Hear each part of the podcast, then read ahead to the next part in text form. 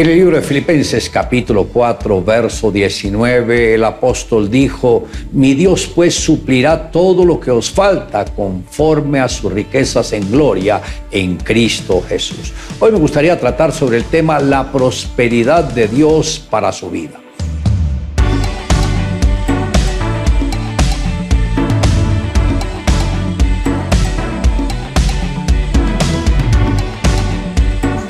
Cuando Dios maldijo a Adán, la ruina quedó representada en espinos y abrojos y en la corona de espinas que Jesús llevó sobre sus sienes, el mismo Señor estaba removiendo la maldición de la ruina que había sido decretada para todos nosotros. Él se hizo pobre para que nosotros fuésemos enriquecidos y es lo que enseña su misma palabra. Y es importante que usted entienda que cada batalla que posiblemente usted ha sufrido es como un peldaño que te está llevando o acercando más al propósito divino. El rey David dijo, joven fui y envejecido, y no he visto justo desamparado, ni su descendencia que mendigue pan. Esto está en el Salmo 37, verso 25.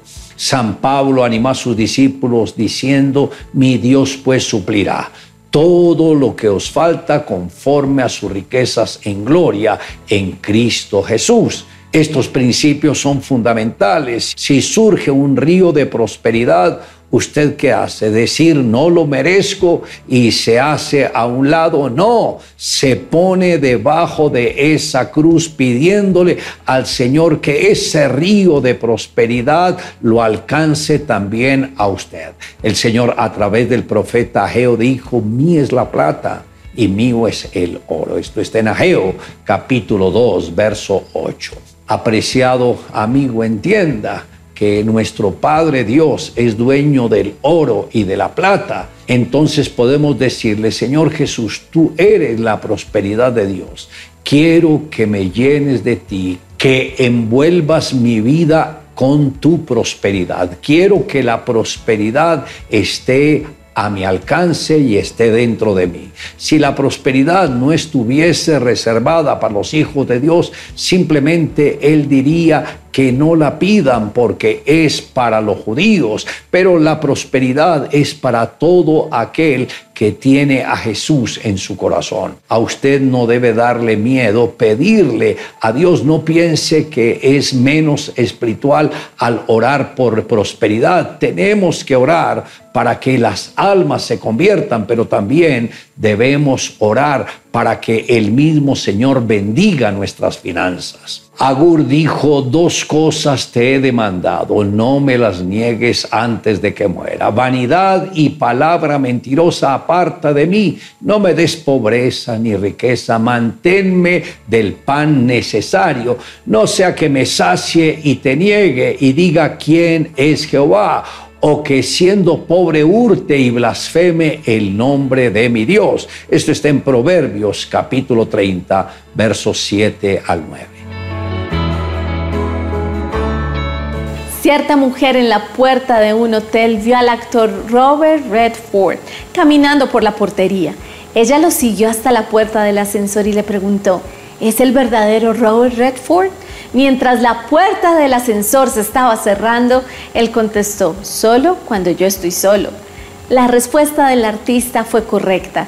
Él solo era el verdadero Redford cuando estaba lejos de la escena y de las luces. En cada lugar donde estuviese, él tenía una personalidad, una forma de hablar, de gesticular, de demostrar quién era él. Él representaba al tiempo todo. Y nosotros, hijos del Dios Altísimo, ¿Hemos sido auténticos o solo representarnos de acuerdo con la circunstancia? El Señor nos dice que debemos ser santos de la misma forma que Él es santo. ¿Hemos demostrado eso en nuestro trabajo? ¿Hemos hablado como tales cuando nos encontramos con nuestros amigos? Este actor dijo que solo era verdadero cuando estaba solo. Necesitamos llevar en consideración que jamás estamos solos. Dios siempre está a nuestro lado. Y si pensamos en ser auténticos apenas en la presencia del Señor, no podemos representar en ninguno de los locales citados arriba. Dios está con nosotros en todo tiempo. Debemos amar como el Señor amó. Debemos extender las manos como Él siempre lo hacía. Debemos alumbrar en todo lugar donde estemos como solía acontecer con el Señor Jesús. Le invito a que me acompañe en la siguiente oración. Amado Dios, gracias porque hoy corriste el velo, me hiciste ver que la prosperidad no está lejos de nosotros, la prosperidad está en ti y tú estás a nuestro alcance. Hoy pedimos, Señor, que tengas misericordia de nosotros, que suplas todas nuestras necesidades conforme a tus riquezas en gloria. Nos comprometemos en servirte y ser fieles a ti. Te amamos, Dios, en Cristo Jesús. Amén. Declare juntamente conmigo, mi Dios pues suplirá todo lo que os falta conforme a sus riquezas en gloria en Cristo Jesús.